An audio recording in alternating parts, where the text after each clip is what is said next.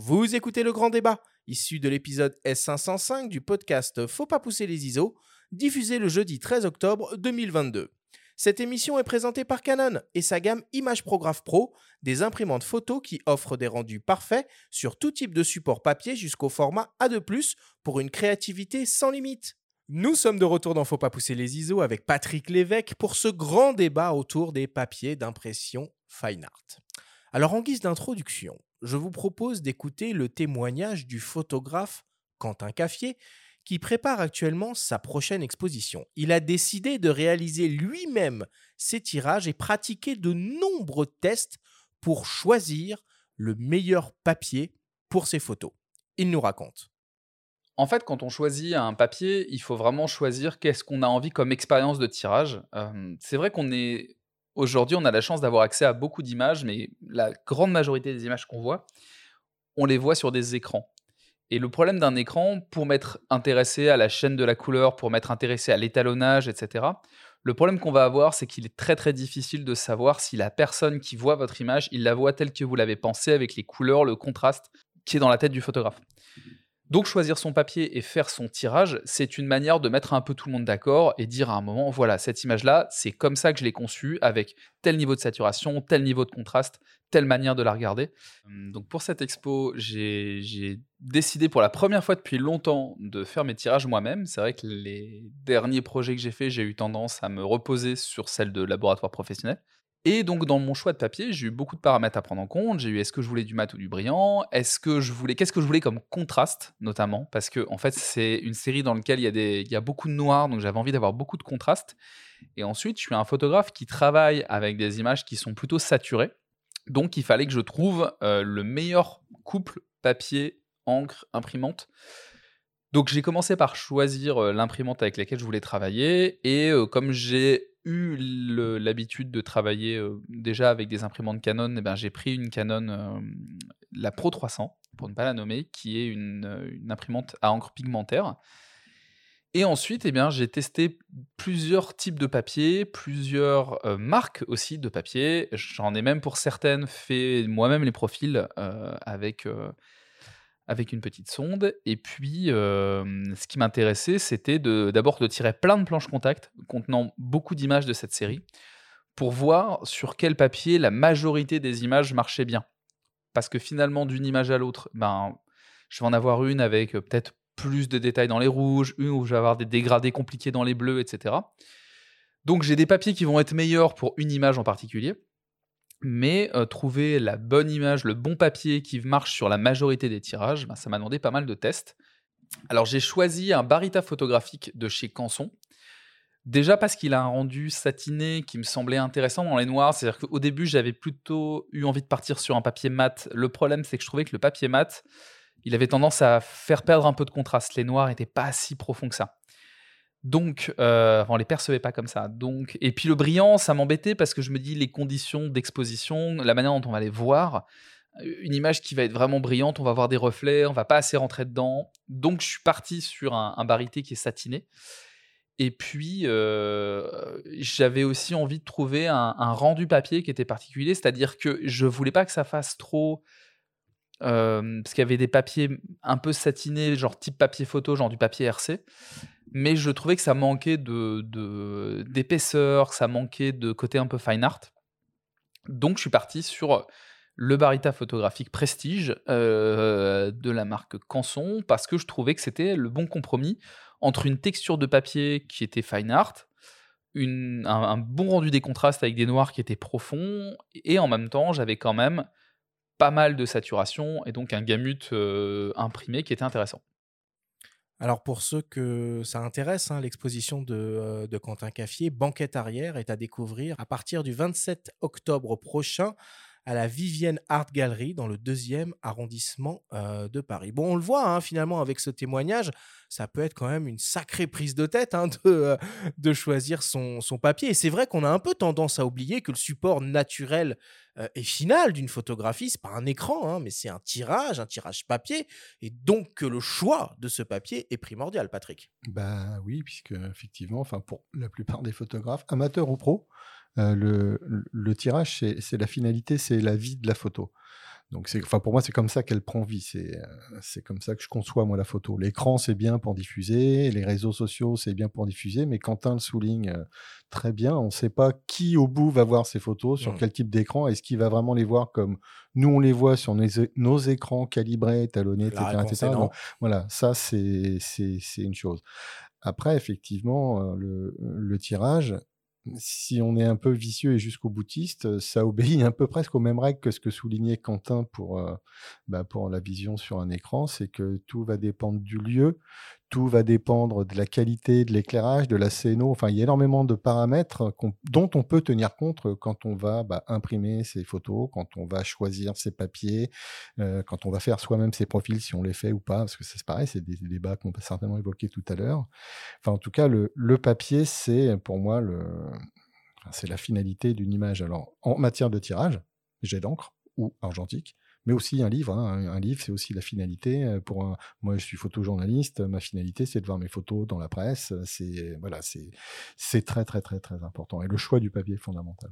Elle est géniale cette capsule de, de Quentin, je trouve. En plus, il utilise quelques termes euh, assez importants. Peut-être que tu peux nous apporter un petit sous-titre. Il emploie les, les termes de gamut, euh, les termes de papier RC, etc. Tu peux peut-être nous dire deux, trois trucs comme ça pour, pour que les auditeurs euh, décryptent un peu Bah mieux. déjà, pour parler de papier, il parle de papier RC. Donc, les papiers RC, c'est des papiers à base plastique, en fait. C'est-à-dire que là, on n'a pas vraiment de fibre de papier. C'est-à-dire que là, c'est un euh, RC, ça veut dire resin coated. Et en fait, Ok. I'm speaking English. Et en fait, l'émulsion est couchée sur ce papier. C'est un papier particulier qui résiste bien à tout. Contrairement au papier à fibre de bois, les alpha-celluloses ou les papiers coton qu'on appelle aussi rag, on en reparlera aussi tout à l'heure, qui là sont, sont, sont- sont des papiers com- complètement différents. Et le terme gamut, alors gamut c'est un terme qu'on entend beaucoup en matière de gestion des couleurs et donc automatiquement des papiers. Pas Le forcément, on le relie pas forcément au papier. non, le gamut, en fait, c'est l'espace colorimétrique, on va dire, que va reproduire un support. Donc, ça peut être votre écran, il a un gamut. Le nombre de couleurs qu'on peut afficher. C'est l'étendue des, c'est l'étendue des couleurs qu'il est capable de reproduire. C'est-à-dire que entre, on va dire, un exemple très concret que les gens vont comprendre, entre un écran sRGB et un écran A2B RGB, l'écran A2B RGB permet de montrer beaucoup plus de couleurs que l'écran sRGB. Ok, il a un gamut plus grand. Voilà. Et pour les papiers, bah, c'est vrai aussi, il y a des papiers, les papiers photos. On va en parler par rapport au... Et encore dans les papiers photos, il y a différents états de surface et les papiers fine art, donc des papiers mat. On verra que le, le- les gamut de ces papiers sont différents déjà entre eux. Et un même papier peut avoir des différences. On en reparlera aussi selon l'imprimante avec laquelle il est utilisé. Hmm. Est-ce qu'il y a un peu des, euh, tendances, des, papiers à la mode, des supports à la mode en ce moment ou, finalement euh, pas du tout? J'aurais tendance à dire qu'il n'y a pas vraiment de, de mode, même s'il y a des tendances, il n'y a pas vraiment de mode dans la mesure où, et pour moi c'est le gros problème du papier, c'est que le papier c'est une grande méconnue aujourd'hui chez, Mhm. chez les photographes, même pro. hein. Euh, le papier n'est pas tellement connu. euh, et je dirais que les- les- la, la tendance, elle est un petit peu au papier varité. C'est un petit peu l'aristocratie, comme on dit, du, du- du papier jet d'encre.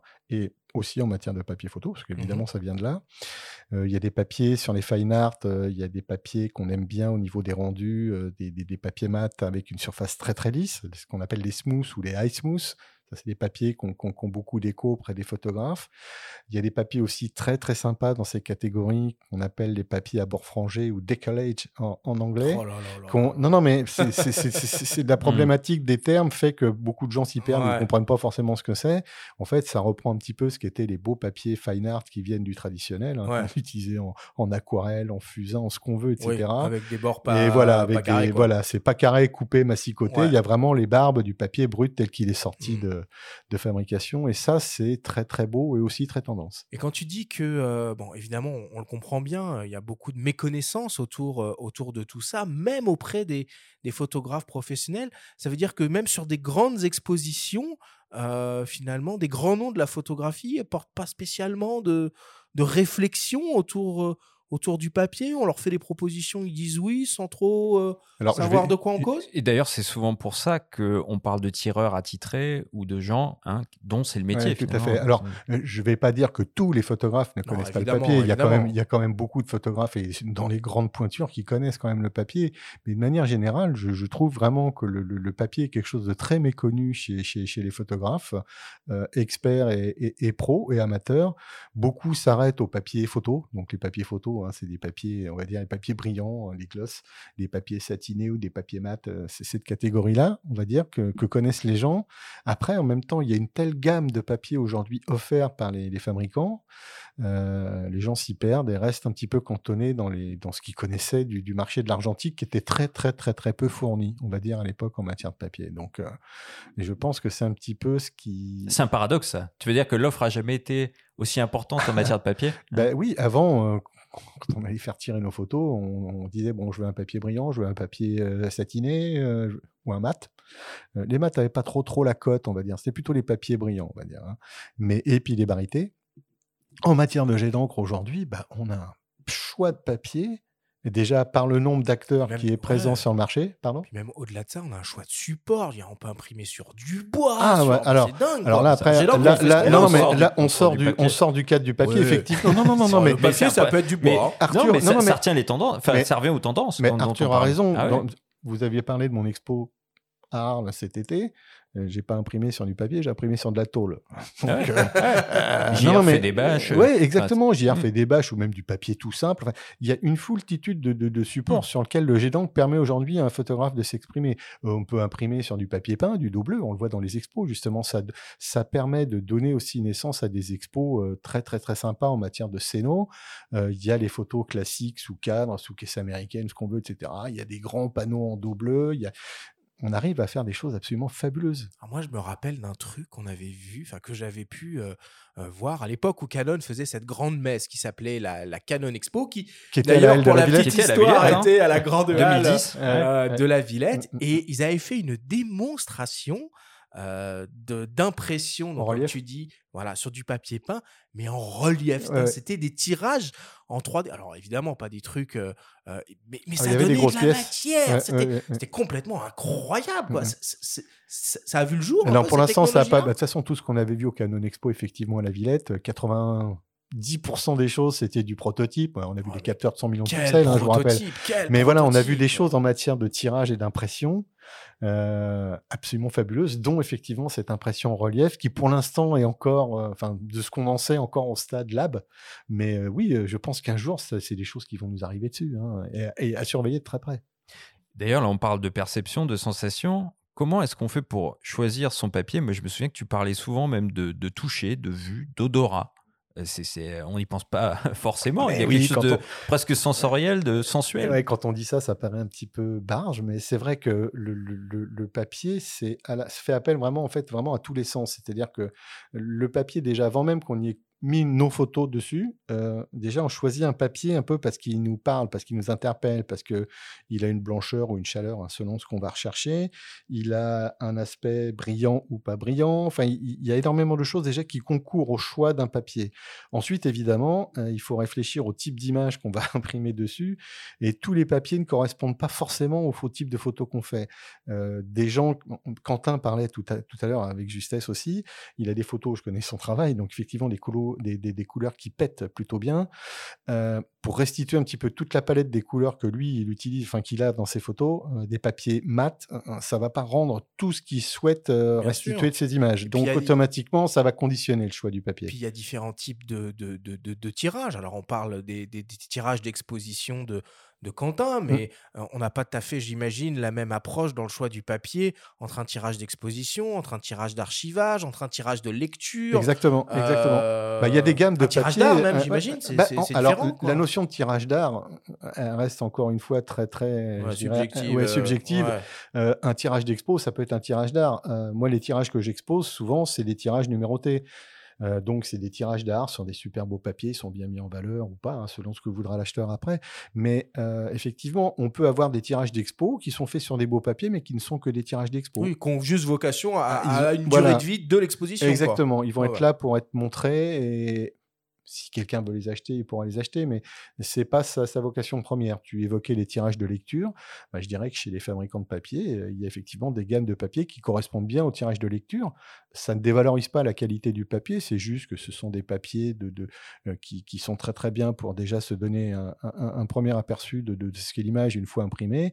Et après, bah, on s'orientera sur des choix un peu plus pointus si on veut faire du tirage d'art, du tirage cher illimité, enfin tout ce qu'on veut. On a après un choix, mais c'est des papiers déjà qui, qui sont là pour le tout venant. Quoi. Et pour pas se planter comme on aimerait ne pas se planter pour le choix d'un papier peint, euh, je sais pas, quelque chose comme ça, est-ce qu'il existe des nuanciers? Est-ce qu'on peut alors, il y a, conseiller ça On l'a vu au salon, qui pas? Ouais, il y avait peu de fabricants de papier sur le salon. Il y avait mais, euh, qui était là, il y avait Innova qui était là aussi, et Thermajet. Et Canon et Canon, mais alors Canon n'est pas un fabricant de papier, mais évidemment, comme c'est un fabricant d'imprimantes, ils ont une jolie gamme de papier. Euh, bah, on peut avoir auprès de ses fournisseurs des nuanciers. Alors certains les donnent, D'autres les vendent. Je crois qu'Annemule les, les, les vendait sur son stand. Innova, je ne sais pas. Mais... genre de starter pack où en fait on a deux, Alors ça, feuilles les starter, les starter packs, c'est vraiment des feuilles au format A4 ou au format A3 hein, selon les fabricants où on peut vraiment la tester et imprimer chez soi. Mais déjà, on peut se faire une idée des papiers en, en, demandant aux fabricants. Alors les tout petits nuanciers, ils les donnent. Hmm. Euh, ça reprend en gros l'essentiel, de, enfin la, totalité de la gamme des papiers euh, proposés par le, le, fabricant. Et là, on peut le voir, on peut le toucher, on peut, on peut le goûter si on veut. Hein, mais... Calme-toi, On connaît ton amour pour le papier. Mais... Non, non, mais je veux dire, on peut vraiment, là, physiquement, se faire une idée de ce qu'est le papier. Maintenant, après, et euh, je pense qu'il faut faire des essais. Même si ça a un, coût, on va dire, c'est vrai que pour l'amateur, ça peut avoir un coût. Mais on peut commencer sur des petits formats, non? Mais voilà, on peut commencer sur des petits formats. Alors, tous les papiers ne sont pas disponibles dans des petits formats. Mais on peut effectivement déjà commencer un petit peu à se frotter sur du petit format. Alors, on, l'a un peu senti hein, dans, le, discours de, Quentin en, introduction. Euh, je veux dire, quand on, rentre dans ce processus du choix du papier, en fait, c'est c'est pas que le papier en lui-même. C'est-à-dire qu'il faut prendre évidemment en compte euh, le type d'image qu'on veut, tirer, mais il faut aussi tenir compte de l'imprimante qu'on va utiliser et du type d'encre euh, qu'elle qu'elle exploite. on sait quand on fait appel à un labo, par exemple, sur quel type de machine vont être faits les, les tirages? Quand on fait ça à domicile, bon, on a, son, on a son, son, propre matériel, mais avec un labo, du coup, comment on fait pour savoir? Bah, Les labos, en général, les labos en ligne, alors on va distinguer, il y a plusieurs types de labos. Il y a les labos, on va dire, grand public, très grand public, mais alors eux, la plupart tirent sur, de l'argentique. Donc euh, on ne sait pas les tireuses, mais on sait que la plupart du temps, c'est tiré sur du papier Fuji. Donc euh, on les connaît un petit peu près tous. Ensuite, tu peux expliquer comment on parle de, tirage argentique avec des photos numériques? Oui.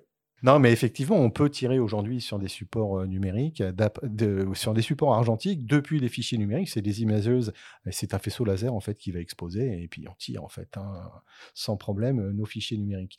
Euh, il y a d'autres labos après, des labos on va dire un petit peu plus experts. On pourrait citer Whitewall par exemple, Online, Whitewall, qui là on rentre dans des catégories déjà un petit peu plus élevées en matière. leur cahier des charges en fait, c'est vraiment c'est, je m'adresse aussi bien à l'amateur éclairé qu'au pro, mais aussi au grand public il est hein. transparent du coup ce cahier des charges? Oui, oui, parce que bah, je vais prendre déjà l'exemple de White, euh, Whitewall que je connais bien. Whitewall, on a accès à tous les profils des, papiers. Pour ceux qui utilisent les profils, euh, qui utilisent la gestion de la couleur, bah, ils savent déjà à quoi ils peuvent s'attendre par rapport à ce qu'ils vont faire. Ils parlent un petit peu de leur tireuse sur leur site. Il y a des explications. C'est vrai aussi pour Picto Online qui explique absolument tout de leur matériel, de leur papier, etc., etc. il y a une réelle transparence dessus. Bon, maintenant qu'on comprend un petit peu mieux hein, l'importance du choix du, papier dans le processus de réalisation d'un tirage d'exposition, par exemple, on va partir un peu à la découverte de ce qu'il existe réellement euh, comme option. Et avant toute chose, on va essayer de comprendre ce que finalement veut dire cette notion qu'on entend très souvent, qui est un petit peu nébuleuse, de fine art. Nous avons rencontré euh, Julien Lagaille, le spécialiste digital fine art chez Anne Mulle, pour nous éclairer. On l'écoute. Alors d'abord, on fabrique la base papier, qui est un ensemble de fibres végétales qu'on a, qu'on a réassemblées de façon homogène, et ça, c'est le papier que, que vous connaissez tous. Après, la spécificité d'un papier photo, donc d'un papier jet d'encre, donc d'un papier qui va aller dans une imprimante, c'est qu'on utilise euh, un couchage photo. Ce produit chimique, cette émulsion, elle va servir à capter l'encre de l'imprimante sans que les encres migrent sur les côtés pour garder la netteté, pour garder la correspondance des couleurs notamment. Après, un papier fine art, qu'est-ce que c'est? C'est une question qu'on me pose souvent. Vous, vous décidez, en fait, c'est un paramètre invisible, entre guillemets, qui va décider, qui va hum, orienter pardon, sur, le, sur la longévité du papier, la capacité du papier à ne pas se détériorer dans le temps et surtout à ne pas jaunir, qu'il n'y ait pas de traces de vieillissement trop évidentes, trop rapides. Pour être un papier donc à forte longévité, c'est un papier qui va répondre à, à, la norme ISO 9706. Et parmi les paramètres à respecter pour, euh, pour satisfaire cette norme, il faut, avoir des, il faut utiliser des fibres pour lesquelles il n'y a plus d'acidité à l'intérieur. Donc le pH n'est pas en dessous de 7. Et en plus, on rajoute, nous les papetiers, pour avoir le droit de dire que c'est un papier fine art, donc un papier qui va durer longtemps. On doit ajouter 2% du poids final du papier qui doit être de la craie. Et le, la craie va faire tampon contre les attaques acides extérieures, simplement parce que vous allez stocker votre, votre tirage ou vous allez l'exposer dans des lieux où il y a des gens qui vont respirer. Et rien que ça, c'est une pollution qui peut faire jaunir le papier à très long terme. Donc pour éviter ça, voilà. Pas d'acidité dans les fibres et un tampon euh, alcalin, c'est ça qu'on appelle ça. Donc euh, un peu de craie, une réserve de craie qu'on va qu'on met dans le papier pour résister. Donc le fine art, c'est ça, c'est qu'une histoire de vieillissement? Euh, bon, là, on- je connais bien Julien aussi, donc je peux me permettre de dire, effectivement, là, on a un petit peu le, je vais pas dire le discours d'un fabricant, parce que tout ce qu'il raconte est effectivement vrai, mais c'est pas que ça, en fait, le, pour, enfin, pour l'ensemble de- des photographes, le papier fine art, c'est pas que ça. Euh, puis il y a des choses qui ne soulignent pas non plus euh, dans, la fabrication du papier, on en reviendra après. L'origine des papiers fine art, en fait, c'est les papiers beaux-arts. C'est-à-dire qu'avant, justement, à l'époque de l'argentique, on avait accès la plupart du temps des papiers, des papiers classiques photos qu'on connaît, des papiers RC, des choses comme ça. Il y avait des barités. Il n'y avait, pas tous ces papiers qu'on a aujourd'hui avec le jet d'encre. Et ces papiers fine art, on dit fine art, ça fait chic, mais on est en France, en vérité, on dit les papiers beaux-arts. Parce que c'était les papiers qui étaient utilisés effectivement par euh, tout, des, tout un tas d'illustrateurs, de peintres. Ils faisaient dessus de l'aquarelle, ils faisaient du fusain, ils Mmh. faisaient des pastels. faisaient- C'était des papiers absolument superbes qui intéressaient les photographes. Il y a eu plein d'essais, du reste, qui ont été faits. euh, donc, on couchait de l'émulsion dessus. Enfin, il y a eu plein de trucs qui ont été faits déjà sur ces papiers. Et euh, bah, quand les fabricants d'encre ont investi, on va dire, le marché de la photo, bah, ils se sont dit, nous, on est des fabricants de papier. On a parlé d'Annemuleux avec Julien. C'est vrai que Canson, qui est notre champion français, on va dire, qui avait déjà des super beaux papiers pour tout euh, ce, panel d'artistes, on dit, bah, on va les transposer pour le marché de la photo. Et Julien soulignait très bien dessus. On couche une induction dessus. Donc, c'est vraiment une couche qui permet de recevoir l'encre. On va dire qu'elle soit pigmentaire ou des encres à colorants. Mhm. Et on peut donc utiliser, et ça élargit, euh, toute cette gamme de papiers qu'on a à disposition aujourd'hui en tirage fine art. Et, et Ok, je Beaux-Arts. comprends. Ok, alors juste aussi un truc, il a, a- a- a- a parlé des normes, effectivement, c'est Une norme les, ISO. les euh, normes ISO dont il parlait, 9706, qui sont euh, des normes mm. de conservation, etc., etc., etc. Il y a une chose qu'il n'a pas soulignée, par contre, dans, euh, dans un petit peu son, son, son, son descriptif, ou qui est pour moi qui est très très important pour, euh, pour à la fois les collectionneurs et les musées, pour les conditions d'archivage muséal, c'est la présence ou non d'azurant optique dans les papiers. Oui, parce que comment tu fais que ça jaunit pas s'il n'y a pas d'azurant optique sur la Euh, durée? Alors, de toute façon, un, un- un- un papier qui n'a pas d'azurant optique, euh, c'est un papier en général, c'est des papiers RAG, c'est des, des- des très très très très beaux papiers. Ils ont en fait une, déjà une chaleur naturelle. C'est pas des papiers vraiment blancs comme on le sous-entend, euh, plus blanc que blanc, etc. La, la blancheur justement des papiers, on va pouvoir l'augmenter ou avec le barité. Donc, on a une gamme de papiers barité que moi je ne mets pas dans les papiers fine art. Chacun voit midi à sa porte, mais moi un, ça reste un papier photo. Il est, on va dire, un, pont intermédiaire entre les papiers photo et les papiers fine art. Et ensuite, il y a toute une catégorie de papiers fine art. Là, c'est pareil. Les, fabricants sont assez discrets et parfois même ambigus sur la présence ou non de, de- d'azurant optique. Mais les azurants optiques, il faut savoir que c'est ce qui va contribuer à la blancheur d'un papier, mais c'est un composant chimique qui est mis donc dans, dans, dans- une couche intermédiaire avant l'induction dans le papier. C'est un composant chimique qui, dans le temps, se dégrade. Alors aujourd'hui, à l'œil, comme ça, on ne le voit pas vraiment, c'est des processus accélérés. Et quand ce composant se- s'en s'en va du papier, bah, ça jaunit le papier, puisque le papier revient à sa couleur naturelle. Mais aussi, ce qui est très important avec les azurants optiques, c'est que quand ils se désagrègent, ils viennent aussi interférer dans les encres, qu'elles soient colorants ou pigmentaires. Ça vient interférer sur ces colorants qui, eux aussi, du coup, à certains endroits, peuvent se dégrader et on va perdre à la fois donc la blancheur du papier et le rendu des couleurs qu'on avait au départ. Donc l'intention de départ du photographe, bah, quand on va regarder un tirage, on va se dire mince, mon problème, c'est que c'est pas du tout ce que j'avais acheté ou c'est pas ce que j'avais tiré. Donc ça, c'est un détail qui est très très important dans le choix des papiers et c'est vraiment le critère de sélection des collectionneurs et des, musées qui en plus ne veulent pas qu'on introduise le, mauvais grain dans, leurs archives. Moi, j'ai pas d'azur optique, je veux pas mettre un papier et risquer de polluer le reste de ma collection. Mmh. Comment on s'assure, pardon, mais comment on s'assure euh, qu'il n'y a pas d'azur optique, du coup, il y a marqué euh, sans OBA, par exemple. Alors, les fabricants, on parlait d'anumuleux et de canson tout à l'heure, eux sont quand même assez clairs là-dessus, disent euh, il y a des azurants, il n'y a pas d'azurants, ou présence modérée d'azur optique. La présence modérée d'azur optique, en fait, elle vient du process de fabrication des, papetiers, où quand on fabrique des papiers, la plupart ont des azurants, et quand on nettoie la machine pour un papier, bah, des fois, il reste toujours mmh. quelques petites traces dedans. Et donc, on préfère s'assurer et dire qu'il y a une présence modérée d'azur optique que dire qu'il n'y en a pas. Et en fait, il y en a. On le détecte facilement, pas à l'œil, mais vous mettez dans une pièce noire, vous pouvez avoir une torche UV, une lampe UV ou un, un néon UV. Et vous allez voir votre papier s'il n'a pas d'azur optique, il reste très très foncé à l'œil. Sinon, il s'allume. Et sinon, on va dire, oui, on a l'impression qu'il s'est allumé. et, on le voit, vous, ouvrez un nuancier d'un fabricant, vous mettez une lampe, et là, vous allez voir qui a des azurons, qui en a pas trop trop, et qui n'en a pas du tout. On a une idée un peu de la durée de vie d'un tirage fine art euh, temps? Alors, comme ça, évidemment, on n'a aucun recul dans la mesure où le jet d'encre, déjà, on va dire, il a pris ses lettres de noblesse depuis, on va dire, une une quinzaine, une vingtaine d'années, ouais, une bonne vingtaine d'années. En fait, il y a des tests qui ont été faits notamment chez Willem, où là, on utilise en fait des processus accélérés. C'est des chambres où on va recréer des conditions en accéléré, des conditions de lumière avec un éclairage très très très puissant, euh, des conditions d'humidité, des conditions de chaleur, etc. Et là, on regarde comment, se comporte le papier et ça permet de donner en gros une, durée de vie du papier. Dans le meilleur des cas, aujourd'hui, on parle pour les tirages pigmentaires, que ce soit chez Canon ou Epson. Hein, on parle dans des bonnes conditions de conservation, entre 250 et 300 ans de ah conditions. Oui, oui. Mais on, avait pendant longtemps dit que les papiers avec des encres à colorants duraient beaucoup moins longtemps. Mmh Il y a quand même eu énormément aussi de travail qui ont été faits chez les, chez les chimistes de, ces fabricants pour produire aujourd'hui des tirages qui ont su une très très grande durée de vie. Mais alors encore une fois, il faut que ça soit vraiment dans les conditions de conservation. Oui, parce que ça dépend de l'exposition de la lumière, ah, ça dépend de la température. Les papiers, que ça soit avec des encres pigmentaires ou avec des encres à colorants, parce que là c'est l'ensemble, c'est pas que le papier. Hein.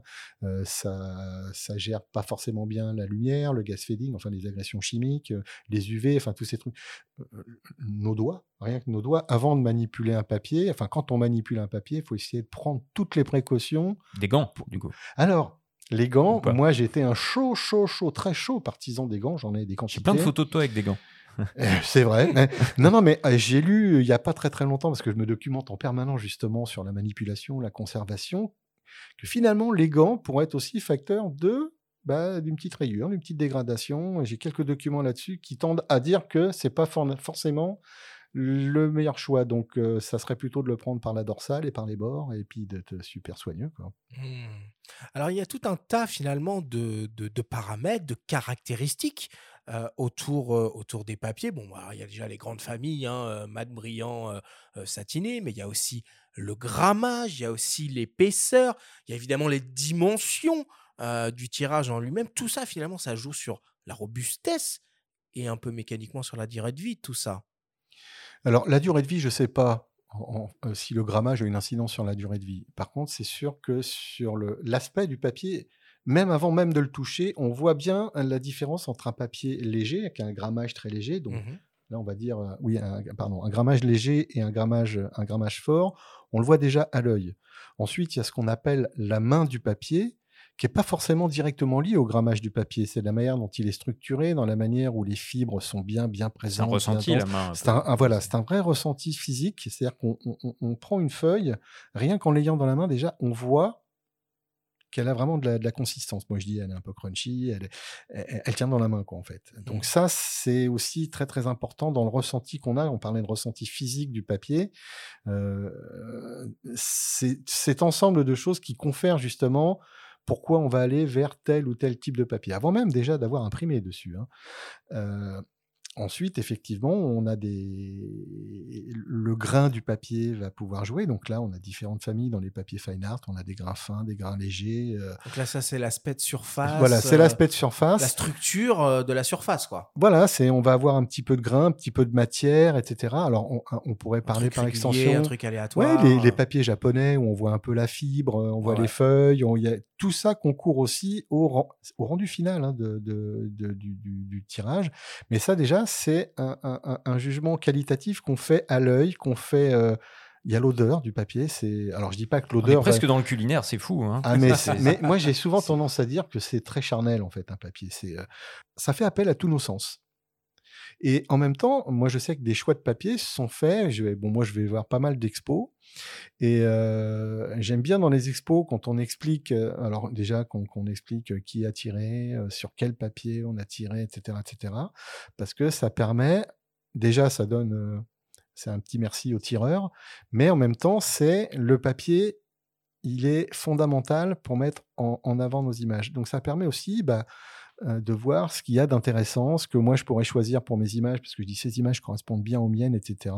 Bah tiens, faut que je le teste. Alors on a des bonnes surprises, puis des mauvaises surprises. hein. J'en avais parlé. Moi un jour j'avais un papier, alors j'étais tombé fou amoureux. J'en ai acheté une boîte qui coûtait très cher. Et puis quand j'ai fait mes premiers essais, j'ai dit merde, c'est pas finalement ça, ça va pas. Ça va pas avec mes images. Ça va très bien avec d'autres, mais ça allait pas avec mes images. Donc c'est pour ça, on en parlait au début, les tests, qu'on soit amateur ou pro, les tests sont fondamentaux parce que bah, on peut se planter et un plantage, c'est pas terrible pour nos images. Quoi. Il y a un autre paramètre, alors on l'a un peu évoqué tout à l'heure quand, quand tu parlais des, des OBA, c'est la teinte. On va trouver des papiers chauds et des papiers froids. Tu peux nous expliquer un peu ça? Alors déjà, Peut-être rappeler ce que sont les OBA. oui, bah, les, les OBA, c'est ce qu'on parlait tout à l'heure, c'est les azuro-optiques. Donc ce sont C'est des, donc Optical des- Brightening Agents. exactement. Ce sont des, donc des composants chimiques, ce sont des agents chimiques qu'on rentre dans le papier qui, qui vont permettre d'augmenter cette sensation de blancheur. Bon, je rentre pas dans le débat technique pur, hein, mais comme disait Coluche, mon papier va être plus blanc que blanc que blanc que blanc. Bon, voilà, ça augmente, ça augmente le- la blancheur. Et transparent, non? Plus blanc Euh, que blanc. plus blanc que que blanc, c'est transparent. Après, c'est gris clair. Alors après, Arthur disait, il y a des papiers chauds, il y a des papiers froids. Alors d'abord, je dirais déjà, il y a des papiers, on va dire neutres, c'est-à-dire c'est des papiers qui ont une blancheur, on va dire à peu, à peu près classique. Donc c'est une notion, la blancheur, on l'exprime en lab. Euh, on peut dire mon papier, il est blanc avec euh, tant de, L, tant de A, tant de B. Ensuite, il y a des papiers chauds. Donc là, c'est des papiers en théorie, des papiers chauds qui ont beaucoup moins d'azur optique ou qui n'en ont pas du tout même, hein, justement. Et là, on a vraiment bah, ce qu'est le papier. Un papier, de manière naturelle, n'est pas jaune, blanc. quoi. Il est un peu jaune. Moi, personnellement, j'aime beaucoup ces, rendus. Ça va bien avec mes images. Ça va forcément bien avec les images de tout le monde. Et il y a des papiers plus froids. Donc, papiers Colgate. je me brosserai pas les dents avec un papier, mais et il y a des papiers donc beaucoup plus blancs qui l'ont, vont, vont, vont bien correspondre à des types d'images. Donc ça permet en fait d'avoir différents aspects de blanc du papier qui vont correspondre en fait à, bah, à tout ce qu'on peut avoir comme type d'image euh, et qui va correspondre à un besoin personnel de tel ou tel photographe. Moi, je préfère personnellement des papiers neutres ou des papiers chauds, mais il y en a qui vont tirer sur des papiers froids et ça se comprend parfaitement. Quoi. Alors, il y a un terme hein, qui revient euh, assez souvent quand on parle de, de, de papier d'impression, euh, fine art, c'est celui de barité. Euh, on a rencontré Didier Fontan, qui est tireur d'art euh, au laboratoire Les Trois Univers de l'Image, ainsi que producteur et réalisateur d'images fixes et animées. Et on lui a demandé de nous expliquer finalement ce que c'était un papier barité. On l'écoute. Alors, euh, pour parler des papiers barités, il faut faire un tout petit préambule. Euh, c'est que, euh, contrairement à ce qu'on peut penser, il faut prendre la chaîne par le bout. Et donc, effectivement, ça tient en un mot, c'est le mot papier. S'il est barité, effectivement, on va dire c'est encore mieux pour plein de raisons. Mais il existe tellement de papiers disponibles dans, toutes les marques que c'est très difficile de s'y retrouver. En fait, le papier barité, c'est un papier qui, qui reprend l'idée euh, des papiers euh, argentiques euh, de la grande époque. Je pourrais citer l'Ilford Gallery ou l'ACFA Record Rapid, qui étaient des papiers avec lesquels on faisait des expositions et des tirages numérotés après-guerre, on va dire. Alors, le, dire à quelle, à quelle date est apparu le papier barité, j'en serais bien incapable. Mais en tout cas, le papier barité présente euh, une capacité à se conserver dans le temps euh, plus importante euh, qu'un papier ordinaire. il a une couche de sulfate de barium euh, à sa surface, euh, qui des fois est remplacée par euh, une couche de dioxyde de titane qui n'est pas vraiment, qu'on ne pourrait pas appeler papier barité, et les constructeurs jouent un petit peu là-dessus. Donc il faut faire très attention, il faut regarder attentivement les notices techniques pour être sûr que euh, le papier euh, est dit barité. Voilà. Alors l'autre chose à connaître, euh, c'est qu'on peut avoir des papiers barités sur des papiers euh, photos à base de cellulose d'alpha-cellulose, donc de, bois, ou bien à partir de support coton. Alors tout ça, euh, en donnant une, idée précise, c'est qu'il faut que ce soit 100% coton ou 100% alpha-cellulose. Ça, c'est très important. Sans azuron optique, enfin, tout ce que les gens connaissent, les spécialistes connaissent autour de la, nature et la caractéristique technique d'un papier. Et pour finir, euh, l'intérêt du papier barité, eh bien, euh, c'est que euh, il présente une profondeur, il donne une profondeur à l'image euh, inégalée, euh, notamment sur les papiers satinés, voire les papiers qu'on pourrait appeler semi-brillants ou presque brillants, euh, comme on en trouve chez Permajet ou Anemule. Alors à l'entendre, on a un peu l'impression que euh, le papier barité, c'est un peu le top of the top. Bah, comme je l'ai dit tout à l'heure, effectivement, le, les papiers barités, c'est un petit peu l'aristocratie, on va dire, du, papier gitan. Et je dirais justement des papiers photos. Pour ça que moi, je ne le mets pas dans les fine art, mais dans les papiers photos. Euh, Didier euh, a, mis le doigt sur les choses qui sont importantes, effectivement. La, alors l'origine des barités en jet d'encre, évidemment, vient. On avait des papiers barités euh, à l'époque de l'argentique, mais les papiers barités, ils étaient utilisés essentiellement pour le tirage noir et blanc. Aujourd'hui, le barité, évidemment, on va l'utiliser en noir et blanc euh, en impression jet d'encre, mais on s'en sert aussi en couleur.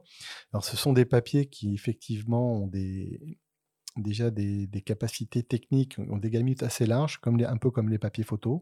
Et des max très élevés aussi, non? Mais et, ça, on n'en a pas parlé. Alors, voilà, alors, non, mais, alors des Dmax très important. élevés, justement. Alors, Qu'est-ce que c'est la Dmax? alors, La Dmax, en fait, c'est euh, pour un papier, c'est, on va dire, la, la, la, mesure du noir le plus profond qu'on va pouvoir obtenir. Donc, un papier photo, en général. Donc, c'est un rapport avec l'encre forcément. C'est un rapport avec l'encre, mais c'est aussi vrai avec l'argentique. Hein. On mesurait la Dmax d'un papier, c'était en fait c'est sa capacité à reproduire un noir le plus profond qui soit, on va dire. Donc après c'est des mesures qu'on fait au densito, et la Dmax va pouvoir influencer euh, effectivement le, le, contraste général d'une du, du, photo, noir et blanc en couleur. Hein toujours en jet d'encre.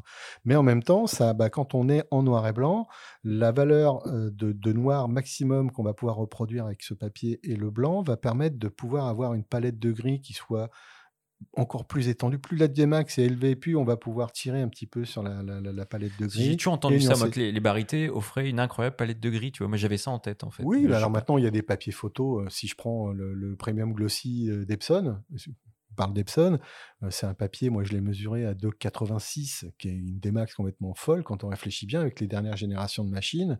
Ça permet aussi de faire des superbes tirages aussi en noir et blanc. Et c'est le Premium Glossy est un papier qui est gorgé d'azuron optique.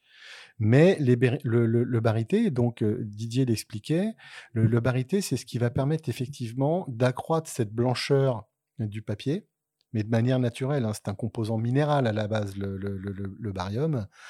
Euh, contrairement effectivement au dioxyde de titane qui est présent dans la plupart des, papiers, qui, va donc donner effectivement la blancheur, qu'on va augmenter ou non avec des, azurants, bah, le barité va permettre effectivement de, donner cette belle blancheur au papier et de pouvoir effectivement avoir cette démax élevée. Alors, c'est aussi donc un papier qui est privilégié pour le tirage noir et blanc en jet d'encre, mais aussi pour le tirage en couleur aujourd'hui. C'est-à-dire que moi, je fais beaucoup de tirages sur des papiers barités. Alors, encore une fois, pas n'importe lesquels, parce que certains fabricants ont eu la mauvaise idée d'aller aussi quand même mettre des azurants optiques dans leurs papiers barités. Alors, encore une fois, il y en a, c'est léger, c'est modéré, mais il y en a. Certains fabricants ont bien réagi. Canson vient de sortir un papier, ils communiquent en plus dessus. Je suis très content sur le fait qu'il n'y ait pas d'azur optique dans leur barité, alors que leur gamme avant avait un petit peu d'azur optique. Là, tu parlais de, de barité pour la couleur. Tu aurais comme ça un ou deux modèles de papier qui te viendraient à l'esprit, qui seraient qui serait sympa Alors, il y a un papier que j'aime beaucoup. C'est un papier, à la base, c'est un papier américain de chez Moab. C'est le Juniper Barita. Alors, en plus, ce papier, il a les vertus d'être un pur coton. Donc c'est un papier assez noble à ce niveau-là déjà. Barité, ça ramène encore plus à sa noblesse. C'est un papier qui a un très très beau rendu de couleur, qui a, un gamut qui est, très très très important et une démax élevée. Donc ça, c'est vraiment un superbe papier pour le tirage. Il y a un autre barité chez Anomuleux, je ne me rappelle jamais sa référence, mais c'est un des barités sans azur optique parce que Anomuleux a aussi des barités avec un peu d'azur optique. Pour des problèmes de chaîne de fabrication. Alors c'est dommage parce que c'est des papiers pour la plupart qui sont très très beaux, mais il y a certains collectionneurs très tatillons hein, qui vont dire bah ouais mais il y a des azurants. Hein. Mais bon, ils ont quand même une gamme de papiers qui est homogène et il y en a pour tout le monde et pour tous les goûts et tout le monde n'a pas les exigences aussi d'un collectionneur ou d'un musée. Donc il faut voir aussi que c'est pas non plus pénalisant pour un papier d'avoir des azurants optiques. Ça permet d'avoir une gamme et un panel et on sait ce qu'on choisit. Alors, on, le voit hein, depuis le, début de cette émission, euh, finalement, le marché euh, du papier euh, d'impression est, très actif et il y a, beaucoup d'acteurs. Alors, il y a évidemment les deux grands constructeurs un peu historiques d'imprimantes que sont Canon et Epson qui proposent des, gammes, des gammes de papier. Alors, chez Canon, ils ont cinq papiers fine art différents. Ils ont un smooth, un premium mat, un platinum, un luster, un, un, ROF qui fait 320 grammes et un peu plus de 0,5 mm d'épaisseur. C'est quoi les autres grands constructeurs de, de papier qu'on peut trouver sur le marché français, Patrick Alors déjà, je dis pas constructeur, mais fabricant. Constructeur, pour moi, c'est une voiture. Non, non, mais bon, c'est pour rigoler. Mais des, des... en fait, il y, y a, beaucoup de fabricants de papier. Alors, les plus présents sur le marché français, on les a un petit peu cités. Il y a Neumuleux, allemand, et Canson, Cocorico, c'est français, qui eux sont très très présents, occupent une grande part des ventes parce qu'ils sont très connus. Il y a Permajet aujourd'hui qui occupe une bonne place avec une gamme de papier vraiment superbe, euh, du papier photo, du papier fine art. Je ne trahirai pas un secret, mais pour le début d'année prochaine, il va y avoir euh, trois nouveautés, euh, trois nouveautés, mais ultra intéressantes pour les photographes. Donc là, à suivre de très très près. Mais à côté de ça, il y a d'autres fabricants de papier qui sont aussi là de manière un peu plus confidentielle. il y en a un qui était présent sur le salon, il y a Innova, qui a une jolie gamme de papier, qui a un barité très intéressant sans azurant optique et qui a d'autres papiers sans azurant. Encore une fois, il y en a pour tous les goûts, ils ont une jolie gamme de papier. il y a Ilford, qu'on ne pas oublier, même si Ilford n'est plus l'Ilford qu'on a connu, et il y a des papiers qui disparaissent. Le Ilford Goldfield Silk, bah, on ne trouve plus depuis plusieurs mois à mon avis, il ne sera pas remplacé. C'est pour ça que ça donne des ailes à certains. Il y a des papiers donc qui devraient arriver. Euh... Tu citais Awagami au début alors, de l'émission. Awagami, on, on, entend souvent, hein, ça revient souvent dans les oreilles, ce truc-là. Ouais, ça, devient un petit peu mythique euh, comme ça à l'oreille. Ah, Awagami, il a, je ne vais pas dire une place à part, mais par rapport aux fabricants de papier qu'on citait tout à l'heure, Awagami, c'est un, un, un papetier japonais. Donc, ce sont des papiers, ce qu'on appelle les papiers washi.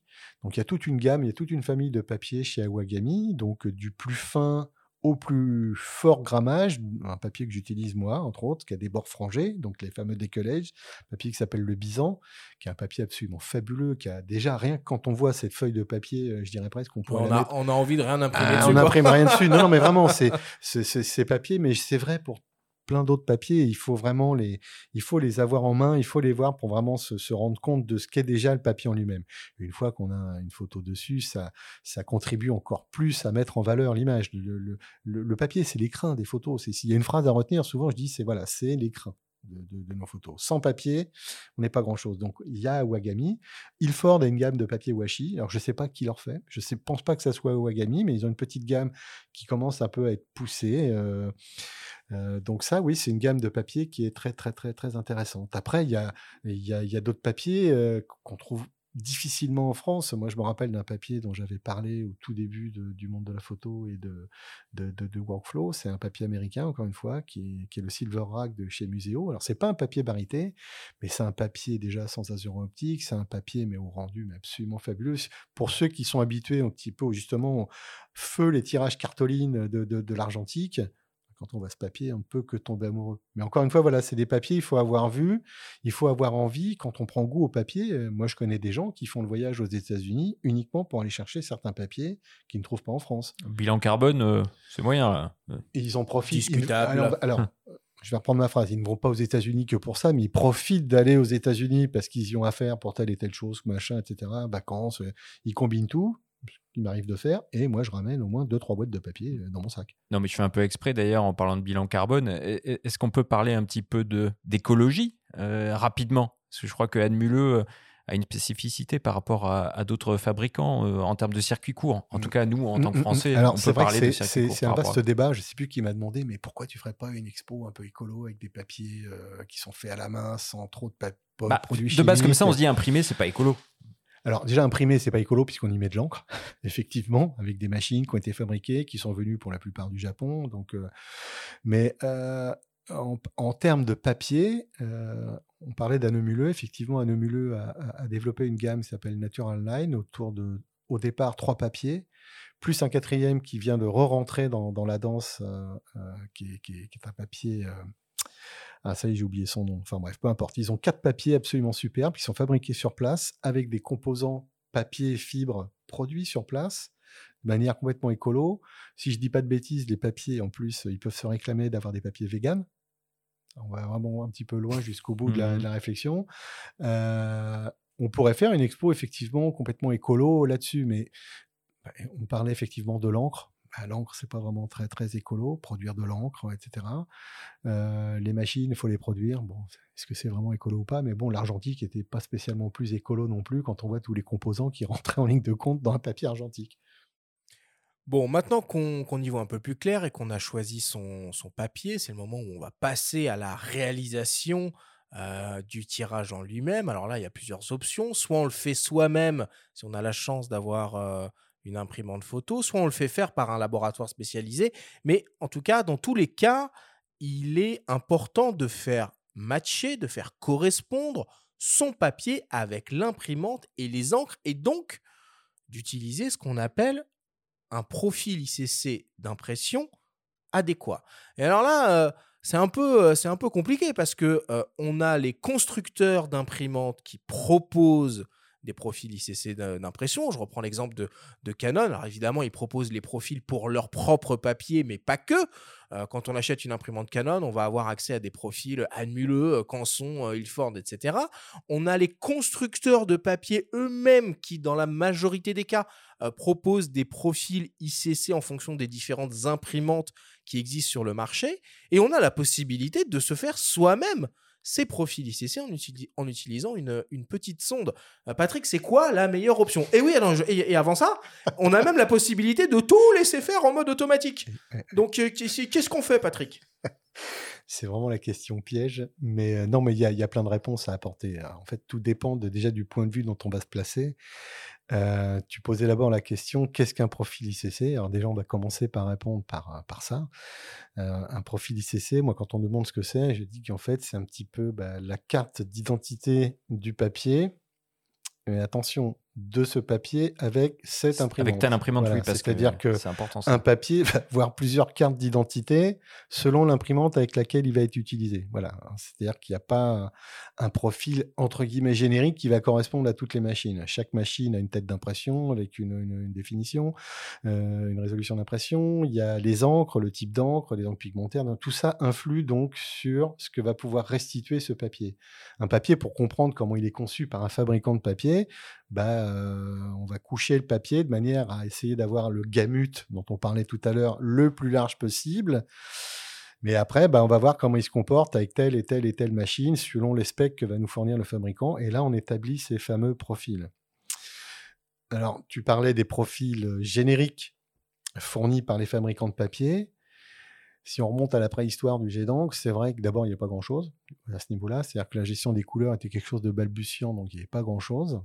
Et puis quand il a commencé à y avoir les premiers profils papier fournis par les fabricants, c'était pas vraiment extraordinaire. Donc euh, on avait tendance à dire, bah, l'idéal, il faut les faire soi. Donc comme tu dis, il faut un outil pour le faire, ça s'appelle un spectrocolorimétre. Donc comment on fait un... C'est un petit peu comme si on allait calibrer un Tu écran. peux citer deux, trois modèles un peu références de spectro sur le Bah, je marché vais t'en citer qu'un parce qu'on va dire, enfin, il y en aurait deux. On va dire qu'il y a Ouais. aujourd'hui euh, euh, Calibrite qui a succédé, on va dire, à X-Rite, qui a un modèle euh, qui est issu du Color Monkey, qui a un nom, je ne me rappelle plus, mais il y en a. X-Rite n'existe plus? C'est alors X-Rite existe toujours pour les outils professionnels, mais pour la partie photo grand public, c'est devenu Calibrite. D'accord. Ok, donc euh, il distribue euh, les charts color checker, euh, les colorimètres. L'I1 Alors l'i1 existe, mais chez X-Rite. C'est plus un outil rentré dans la photo. Ok.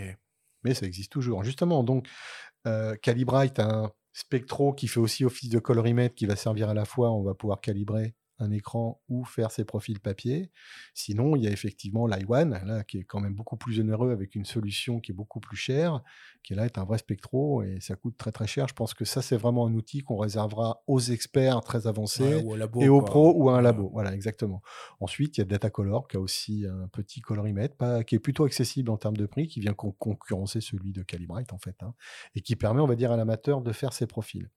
Alors ça, euh, tu me demandais tout à l'heure, qu'est-ce que je conseillerais à, à- à quelqu'un aujourd'hui Profil donné par l'imprimante, profil donné par le fabricant ou profil perso? Alors, déjà, les profils fournis par l'imprimante, c'est les, les profils des papiers du, du fabricant d'imprimante. Pas que. Pas que. Non, non, non, non, mais déjà, au départ, quand on installe un pilote, que ce soit chez Epson ou chez Canon, quand on va s'en servir, on va dire avec Photoshop, on a accès tout de suite bah, au profil de l'imprimante. C'est-à-dire que, parlait de Canon, si je prends par exemple, euh, allez, on va dire le ProLuster, je viens de tirer l'expo d'une copine dessus, euh, on a accès au profil fourni par Canon. Et en toute franchise, euh, mais il marche grave. Ça marche bien. Il marche grave, Ouais. grave. Pour avoir fait moi-même un profil ProLuster et pour avoir fait les, tir- euh, les tirages correspondants, euh, Ouais, on pas réussi à faire mieux, quoi. sauf parce que je l'ai marqué au dos, je suis incapable de dire qui est le profil fabricant, etc.